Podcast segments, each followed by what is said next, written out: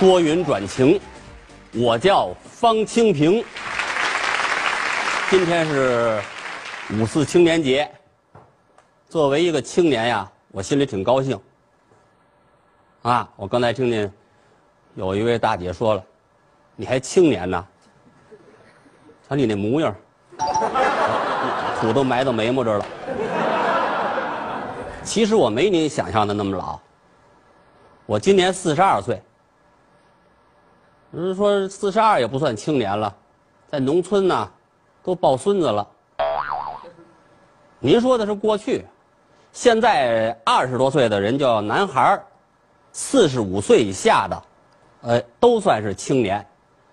我现在是青年的尾巴，所以说现在这个到了青年节了，我就一直在想，我想我呀，应该是发挥我这个老青年的余热。我们剧组嘛，不是正在筹备阶段吗？我就想，我为脱口而出剧组干点什么呀？我一琢磨，现在这个栏目都有这个赞助，我是不是干干这方面的工作？您看，这个像我们这种大的台，对这个赞助要求挺严格的，不是说什么单位给钱都能要。你说这个什么，《加勒比海盗》说赞助钱？那就不能要，这算赃款呢。我们这个栏目是不是刚成立嘛？其实也有厂家找我们要给我们提供赞助。有个美容医院说要赞助我们呀，这个每人拉一个双眼皮儿，也不怎么那么寸。您您周围您看看我们剧组那个工作人员，您看看去，每个人都是双眼皮儿。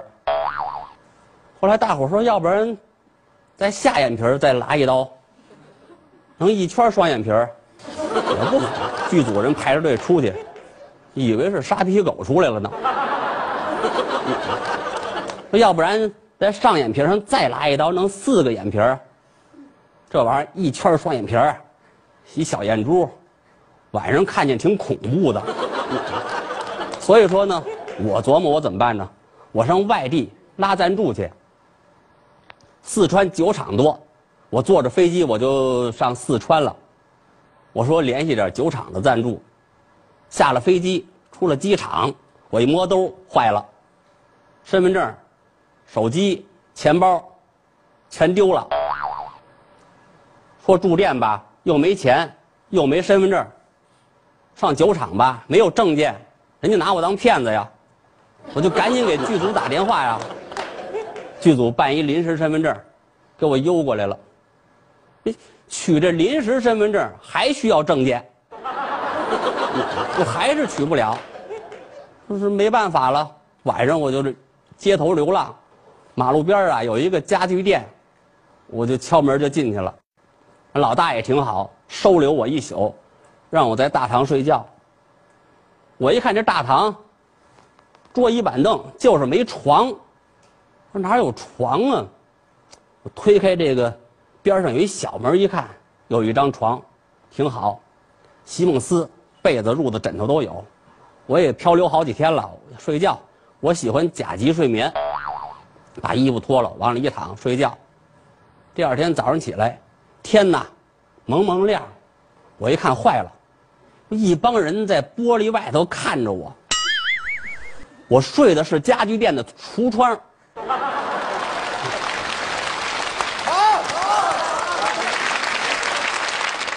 今天是五月四号，是我们青年人的节日。哎，我记着我在十八岁时候，我过青年节。哎呦，我这埋怨自己呀！我说我都十八岁了，我怎么什么惊天动地的事儿都没干出来呢？那时候我爸爸就跟我急了，数了我。你说你着什么急呀？人家黄忠六十岁才跟着刘备打天下，姜子牙八十岁当丞相，佘太君百岁挂帅，孙悟空五百岁上西天取经，白娘子一千岁下山谈恋爱。你 着什么急啊？我一想也是啊，我爸爸不让我着急，我就甭着急了。一下过了二十多年，到了去年过五四青年节，我爸又找我去了。你说说你，你瞧瞧你，你再看看人家。人家丁俊晖十五岁夺冠军了，周瑜十三岁官拜水军都督，康熙六岁当皇上了，贝多芬四岁会作曲，葫芦娃刚生出来能打妖精，你都四十二了，你也就是给人写点相声稿子，你说挣那点钱不够花的。你说你你有本事你也上台去说说说相声去。我爸爸这么一刺激我，我还真开始发奋用功了。结果去年北京台办了一个喜剧幽默大赛，我得了一等奖，最佳逗哏奖。去年北京台弄了一个春节晚会，我参加了，效果还不错。您别看我取得这么大成绩。我跟现在这些个年轻人比起来，我差得很远。到教授啊，大伙儿都琢磨了，教授的形象都是六十多岁，驼着背，连呼哧带喘的那种形象。其实也不尽然。现在在咱们中国有一个人叫刘璐，这小伙子二十二岁，被学校破格提拔为教授级研究员。他为什么那么年轻就当教授了呢？因为他破解了一道困扰了世界数学界。二十年的难题，叫西塔潘猜想。咱也不知道这猜想猜的是什么，我估计猜的是，啊，彩票哪个号能中奖？要不然不可能二十年猜不着啊。甭管怎么说吧，反正人家给破了，结果当了教授了。这种东西都属于偏门。其实我上学那时候，我也掌握了偏门。大伙儿看那个马戏，有训狗的，有训猴的。我跟我姥爷学了一个绝技，训蚂蚁。这项工作非常辛苦，我得上山区，找一个山洞住下，不能见生人，吃饭呢不能沾荤腥。整整训了一年，训出一只蚂蚁来，让它前进就前进，让它后退就后退。让他主持节目就主持节目，我心里高兴，带着这蚂蚁回城里。到了城里呀，我琢磨先找个饭馆解解馋。在山里头苦了一年了，没沾荤腥啊。啊，饭馆一坐，我琢磨着呀，先给这个服务员表演表演，看看效果。我把这个蚂蚁掏出来放在桌子上，我说：“服务员，蚂蚁。”服务员一看。对不起啊，先生，碾死了，再也不训蚂蚁了，伤心了。说完了男青年呢，咱们再说说女青年。最近呢，有一位青年教师教外语的视频在网上很火，您看见吧？拿着麦克给学生唱英文歌，教学生外语。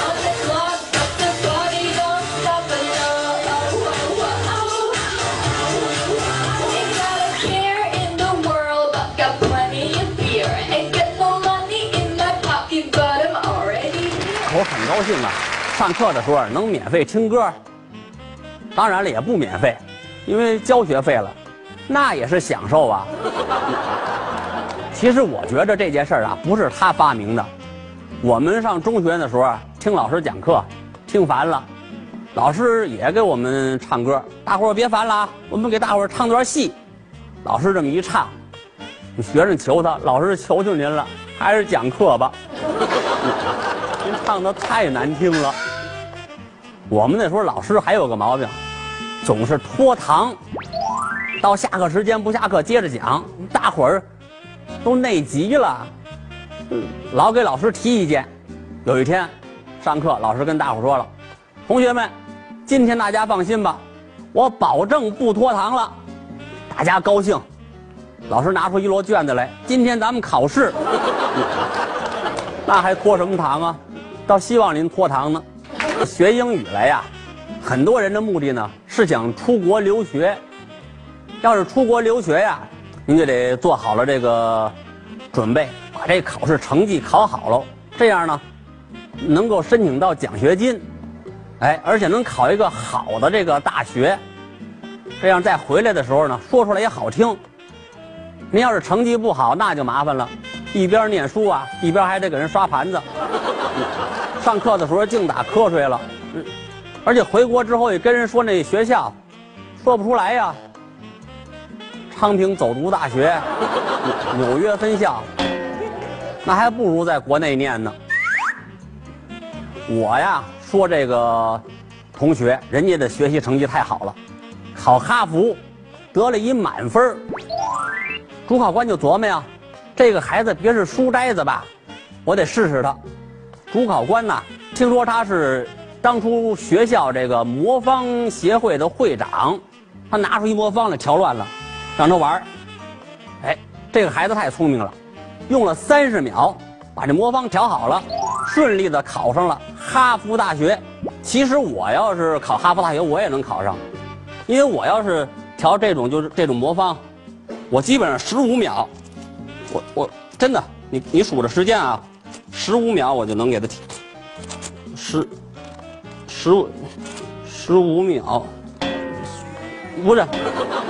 这苹果公司出了 iPad 之后，现在这些个年轻人算有事儿干了，胳膊底下加个 iPad 电脑，这手拿一个 iPhone 手机，这胳膊底下再加一本乔布斯自传，现在这就叫白领啊！这月工资白领了，能花了。这个青年们也是想方设法买这 iPad，有这个普通青年夜里头穿着大衣。拿着马扎上三里屯排队去，为了买 iPad。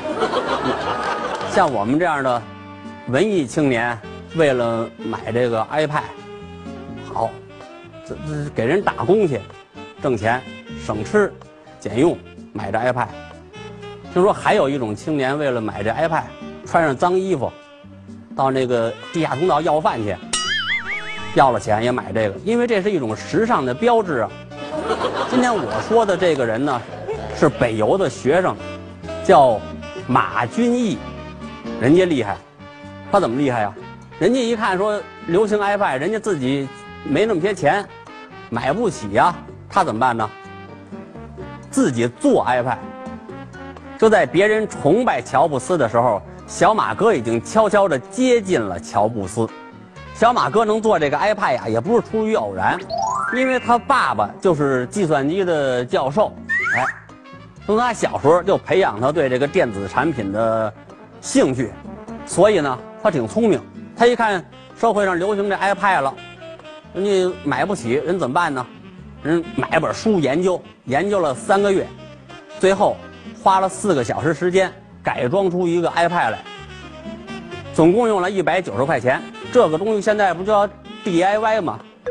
我小时候也也老爱 DIY，我就是歪不好，就拿那橡皮泥捏那小人啊，给自行车装装个飞轮啊，给狗窝安个木门啊，我也就干个这个。以前我上小学的时候，我们老师跟我说，你要不好好上小学，将来考不上中学。我上中学时候，我们老师又说，你不好好上中学，将来考不上大学。我上大学的时候，老师说你不好好上大学，将来找不着工作。我找着工作之后，老板又跟我说：“你是不是净傻念书来的？怎么一点儿社会实践知识都没有啊？”合着我怎么着都不对。听说过有那么一件事儿，就是别针换别墅，大伙儿不知道知道不知道？在头几年呐，美国有一小伙子，他花两块钱呢，买了一个别针儿，干什么呢？在这个物物交换网站上啊，发出消息来了，要用这个两块钱的别针儿换一栋别墅一年的使用权。结果他拿这个别针儿换钢笔，拿钢笔换小号，最后真换了这个别墅一年的使用权。中国人看完这消息之后，都是纷纷效仿啊。我也买一别针，在网上发消息，我要换别墅一年的使用权。后来人家给我打电话了，说有一狗要换给我。我一琢磨，比别针值钱呢，就给换过来了。换过来才知道，这狗饭量太大了，一天吃八斤火腿肠，那家养不起了，给的我。夜里头还老叫唤，街坊邻居都有意见，琢磨赶紧换出去吧。啊，又有人说了，拿辆车给我换这狗。我就琢磨，行啊，一辆车了。去那儿一看才知道，这辆车就一铁壳子，四个轱辘，没发动机了。推回来吧，推到门口，天天收停车费。又过了些日子，有人同意了，拿这个别墅一年的使用权换我这辆车。好，我到别墅那儿一看，这别墅山底下，方圆五十里之内没有人烟。那为什么给我一年的使用权呢？让我看着那别墅去，怕让人拆喽。所以我这是一个失败的效仿。但是在咱们中国有一位女大学生，人家太厉害了，人家用二百元钱换什么呢？换给这个贵州山区的学生啊，盖一座教学楼。原来我写这个乡村女教师那个电视剧，我去那个贵州啊、云南的这个乡村小学去看过，那些孩子，那求知欲非常强，就是校舍太破旧了，所以我觉得他这个举动挺伟大的。您看，人家国外那个人那别针两块钱，人家这个投资二百，人家首先说投资比他多一百倍。另外，你外国人换一个别墅自己住，人家换一校舍，为的是孩子学习。有人说了，有人跟他换吗？还真有。上海呀，有这么一个小伙子，说同意出三十万帮他盖一个教学楼。我说到这儿，啊，您就想了，对，说这个小伙子图谋不轨，你可没有啊？人家小伙子不是说上来就给三十万，人家提出了一系列的这个问题让你回答。比如说这三十万你怎么花？有人监督没有？你建成这学校有老师没有？都考察完了，结果决定投资建这学校。说今年九月份这个学校就建成了。咱们呢也预祝这个山区的孩子们呢，在这个教学楼里头好好学习，天天向上。场上有个词儿叫“菜鸟”，说的是初学乍练、能力差、辈分小。我说相声几十年也配不上叫一声“菜鸟”。您不信，我说说你听听。在现如今，美国男篮纽约尼克斯队中有一菜鸟林书豪，美国出生，中国血统，饱读诗书，哈佛毕业，助攻得分，抢断篮板，门门通晓，沏茶倒水，拎包买饭，样样精通。怎奈老板心存偏见，辗转多地，队中高人太多，上场无门。那一日，恰逢主将伤残，球队连败，教练几番变阵，黔驴技穷。忽观板凳末端有一青年，两眼放光，握拳不语，随对旁人言道：“哎，他叫什么来着？”助教回禀：“此乃林书豪，一菜鸟也。”教练心中一亮，时不我待，点手上来。书豪临危受命，力挽狂澜，带队获胜。教练大惊，放话下去：“死驴也当活驴医。”书豪不负众望，接二连三取七场全胜之战绩，媒体蜂拥而至，英雄一夜成名。后人有诗赞之曰：“英雄不怕出身薄，寄人篱下志气高，卧薪尝胆当菜鸟，一飞冲天。”林书豪，您说说，他这样的才是个菜鸟。我别说菜鸟了，家乔也不配。